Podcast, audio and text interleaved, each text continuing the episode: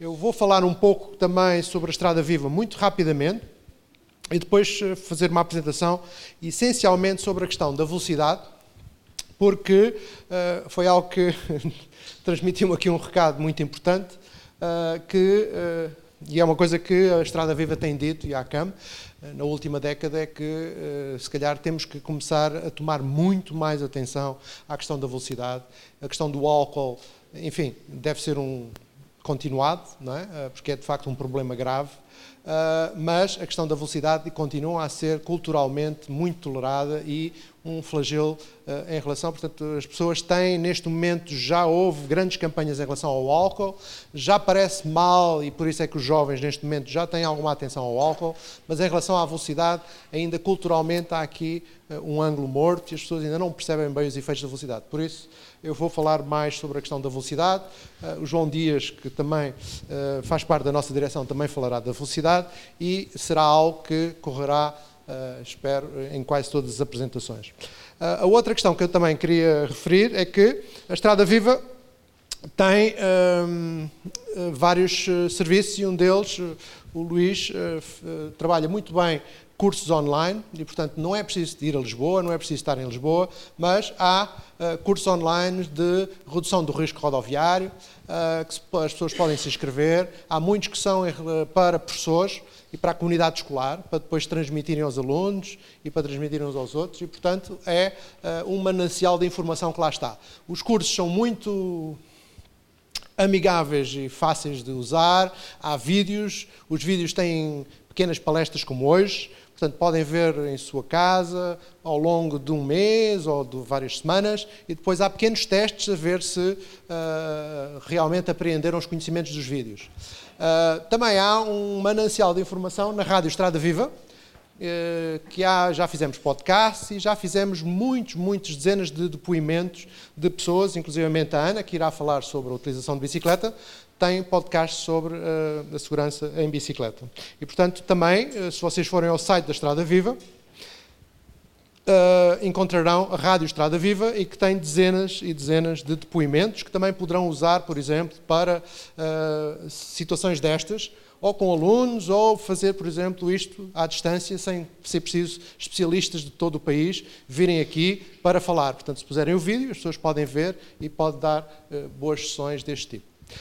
Um, outra coisa que eu queria referir é que eh, desta manhã passou um bocadinho, pareceu, e também do filme, que, que já estamos relativamente bem em termos de infraestruturas, mas que uh, as pessoas ainda são muito descuidadas e que andam muito depressa e que há um certo falta de cidadania. Como é óbvio, uh, e isso nós trabalhamos todas as áreas, creio que foi no última apresentação da PSP, há aqueles três fatores, não é?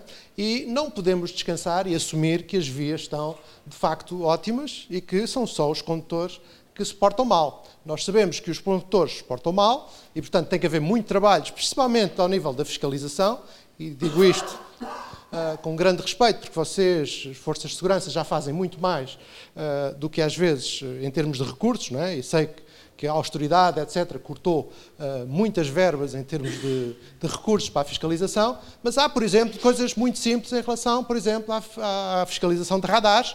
Uh, eu dou muitas vezes este exemplo, mas durante a hora do almoço falamos muito nisso. Por exemplo, uh, o nosso Plano Nacional de Radares tem 30, 30 radares, enquanto que Madrid, só a cidade de Madrid, tem 400. Portanto, estão a ver que estamos aqui num plano totalmente diferente. Uh, França, neste momento, pôs uh, cerca de 1.500 de uma só vez, é? Uh, no ano passado, radares. E um dos truques muito simples em termos financeiros e, e, para não ser muito caro é que se põe muitas caixas, mas só 10%, por exemplo, é que tem o radar. E, portanto, eles até podem estar muito bem sinalizados, é? e, e, isso também tem um efeito, porque a maior parte dos condutores até gosta de cumprir, tem medo da multa, etc. Mas depois uh, há uma equipa que vai mudando uh, a máquina fotográfica uh, regularmente e, portanto, as pessoas não sabem onde é que está de facto o radar. E, portanto, acho que isso é uma coisa muito barata e que se poderia uh, divulgar, portanto, fazer muito mais pelo, por, por, pelo, por esta sensação de controle. E também não tenham ilusões, porque esta questão cultural também se muda muito rapidamente. Eu, quando vou com amigos espanhóis, uh, eles muitas vezes chegam à fronteira e dizem assim: Bom, agora vamos andar mais devagar, porque aqui há muita presença de polícias e aqui multam mesmo. Ok? E, portanto, a mudança de mentalidades às vezes faz-se num minuto. Uh, não é? é passar a fronteira e de repente temos outra mentalidade. E, portanto, acho que há aqui muito trabalho a fazer nos três fatores, não é? Não é estarmos muito satisfeitos com um deles e dizer que agora as pessoas é que se portam mal. E, só para vos dar um exemplo, isto é à porta de uma escola, dois exemplos à porta de uma escola, e nós sabemos que à porta de uma delas morreu uma criança. E não é preciso dizer em qual delas, não é? Há uma frase do Gandhi que diz: podemos saber o nível de civilização de uma comunidade pela forma como nós protegemos os mais vulneráveis. E há países que protegem os, seus os mais vulneráveis, as crianças, os idosos, os peões, uh, e há países que desprezam um pouco essa componente.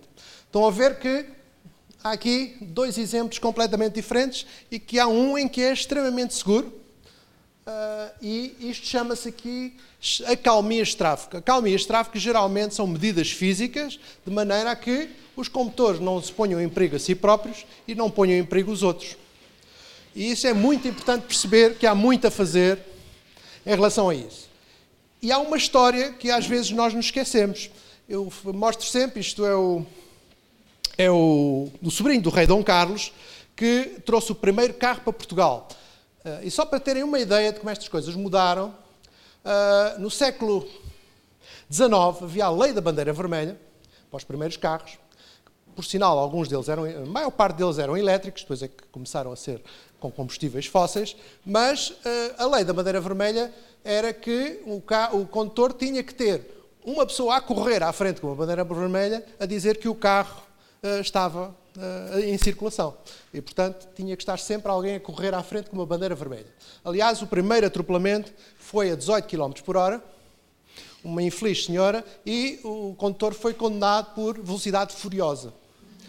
Uh, e, portanto, estão a ver que estas questões. E depois começou a lei começou a haver limites de velocidade de 20 km por hora, depois começou a haver limites de velocidade de 30, e depois deixou de haver limites de velocidade, e depois começou a haver limites de velocidade de 60, e depois começou outra vez a diminuir, não é? De 60 para 50, há alguns países que têm limites de velocidade de 60 dentro das localidades. Eu vou focar muito a minha apresentação dentro das localidades, porque, eh, como viram de manhã, é de facto onde Portugal está, de facto, com mais dificuldades uh, em reduzir a, sua, o seu risco. Mas hum, reparem que houve um momento em que não houve limites de velocidade e depois começou outra vez a diminuir para 50 e agora fala-se muito de limites de velocidade 30 ou zonas 30, certo? E choquem-se, começa a haver cidades na Europa em que, inclusivamente, mesmo aqui perto em Pontevedra, em que toda a cidade é 30 km por hora. Isto pode chocar alguns. Eu sei, por exemplo, que o, que o presidente da Câmara de Graz, na Áustria, quando quis impor 30 km por hora dentro de Graz, que é uma cidade grande, eh, a oposição dizia que os carros iam-se abaixo a 30 km por hora. E ele teve que levar os variadores da oposição para o parque de estacionamento e conduzirem a 30 km por hora para provar que é possível andar a 30 km por hora dentro da casa, dentro da cidade. Mas a outra questão que também, reparem, é que houve uma indoutrinação para que os peões fossem educados e se cumprissem as regras. Estão a ver? Isto era os automóveis clubes da altura, isto é dos anos 30, começou a haver cada vez mais automóveis, e os peões andavam sem passadeira em qualquer lado, estão a ver? E os automóveis clubes começaram a pedir que houvesse passadeiras e semáforos, porque assim eles podiam aumentar um bocadinho mais a velocidade ou então parar. E portanto, esta ideia de que as passadeiras, hoje em dia nós pedimos passadeiras, as passadeiras de facto são uh, é? uma exigência da indústria automóvel e dos automóveis clubes.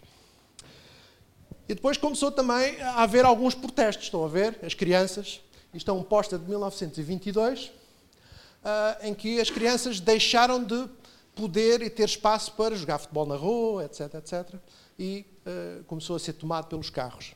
Isto foi uh, relativamente lento, mas também bastante rápido. Isto é um póster em inglês e que apareceram alguns em Portugal, já mostro aqui um exemplo português, mas é, diz, mães, não deixem as suas crianças uh, jogar na rua.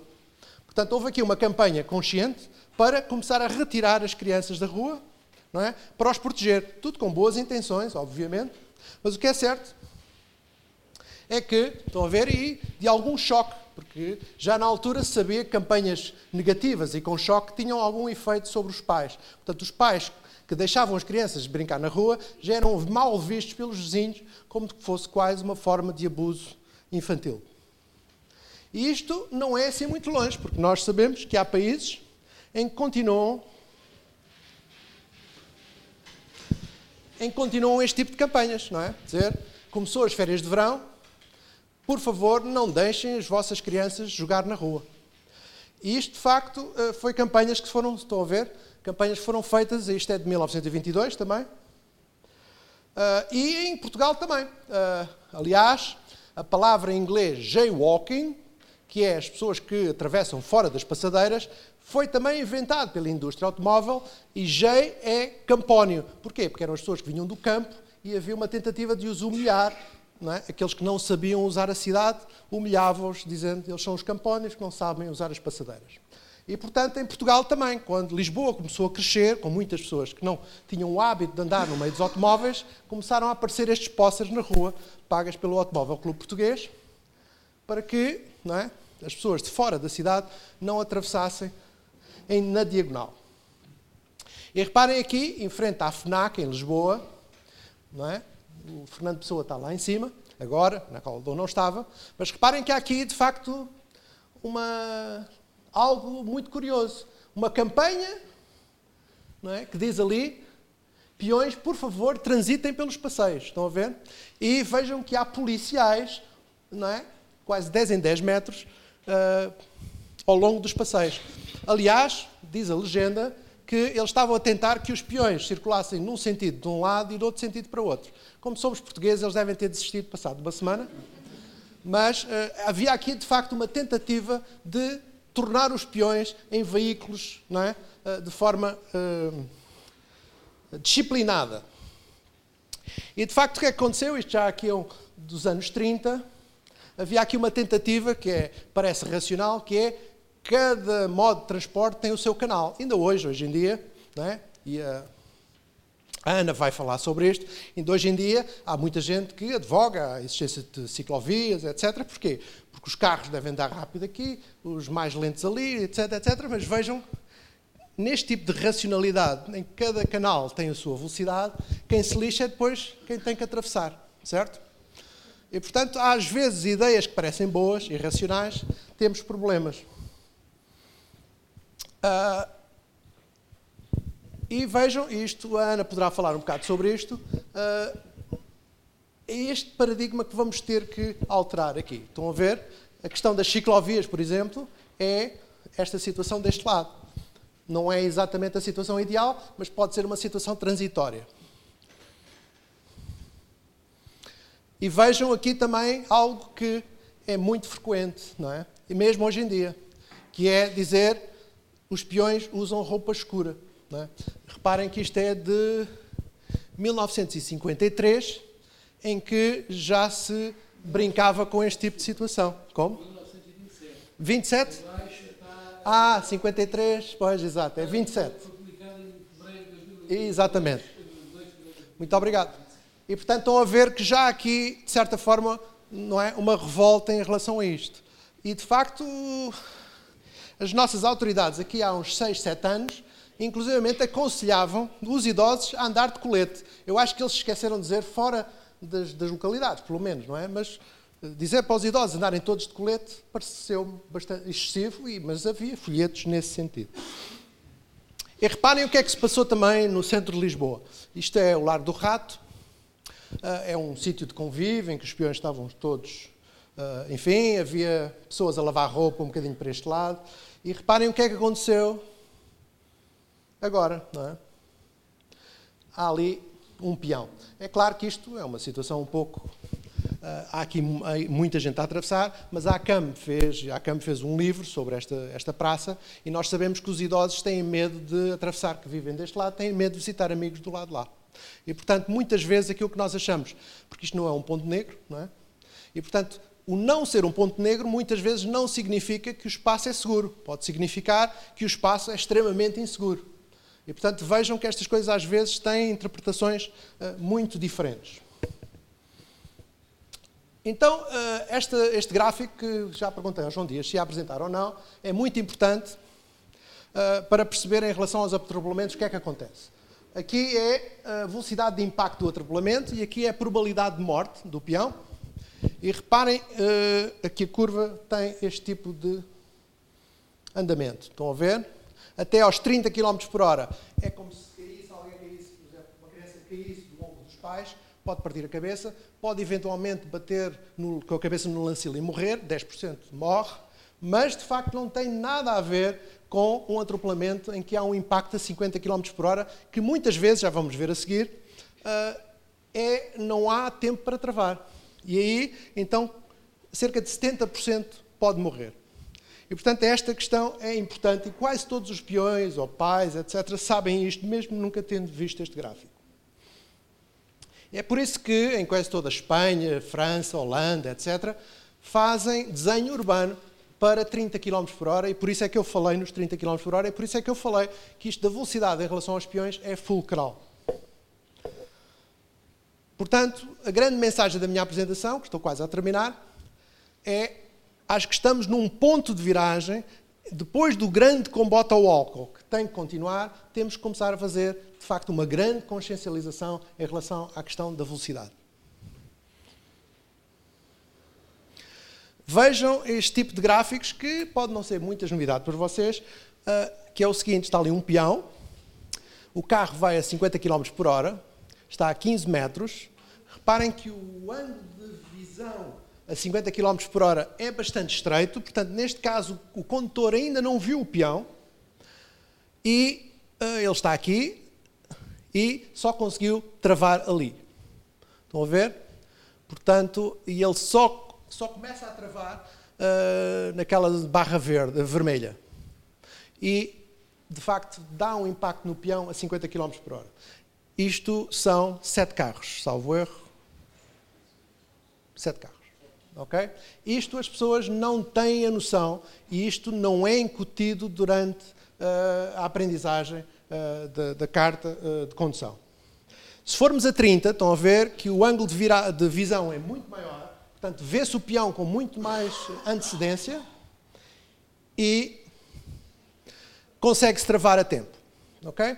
Isto é só para terem uma ideia de como é que uma pequena diferença de velocidade, e nós às vezes estamos a ouvir rádio, andar a 30 ou a 50 é quase a mesma coisa, para um peão é totalmente diferente, é entre a morte e sobrevivência ou não ser sequer atropelado. E vamos ver como é que nós podemos fazer isso. Uma das maneiras de fazer isso, e nós vamos ver, é que quase todas as nossas cidades têm vias demasiado largas. Okay? Estão a ver ali uh, uh, 14 metros, uma via que podem, os carros às vezes andam a 80 km por hora, 10 metros se calhar já é uma via para andar a 50 km por hora, e depois se nós estreitarmos, já não é possível dois pesados ultrapassarem, mas é? e retirar às vezes o, o, o traço interrompido da via, estranhamente, há muita investigação sobre isto neste momento, tirar o traço interrompido do meio uh, diminui a velocidade. Porquê? Porque as pessoas ficam de facto com alguma incerteza de onde é que é o, o seu sítio na estrada. Uh, e só para terem uma noção, é que a velocidade ocupa espaço, não é? E de facto, não é? se nós fizermos as cidades não é? só a pensar no automóvel, com grandes parques de estacionamento, com grandes vias, etc., é a mesma coisa que um arquiteto construir uma casa assim. Quem é que gostava de viver numa casa destas? É? é um bocado absurdo. E depois, às vezes, encantamos com hum, a tecnologia, não é? Temos muita tecnologia, isto foi Lisboa, mas depois deixamos os carros estacionar no passeio. Não é? Portanto, às vezes estamos muito, muito encantados com os nossos brinquedos, mas depois, no dia a dia, não conseguimos e temos situações daquelas que são injustas, socialmente injustas. Finalmente, para dizer é quando se constrói uma, as vias e começa a construir vias que realmente são bonitas, têm lojas, são eh, desenhadas para 30 km por hora, até é bom para o comércio, estão a ver? E as pessoas começam, de facto, a ter outro tipo de vivência.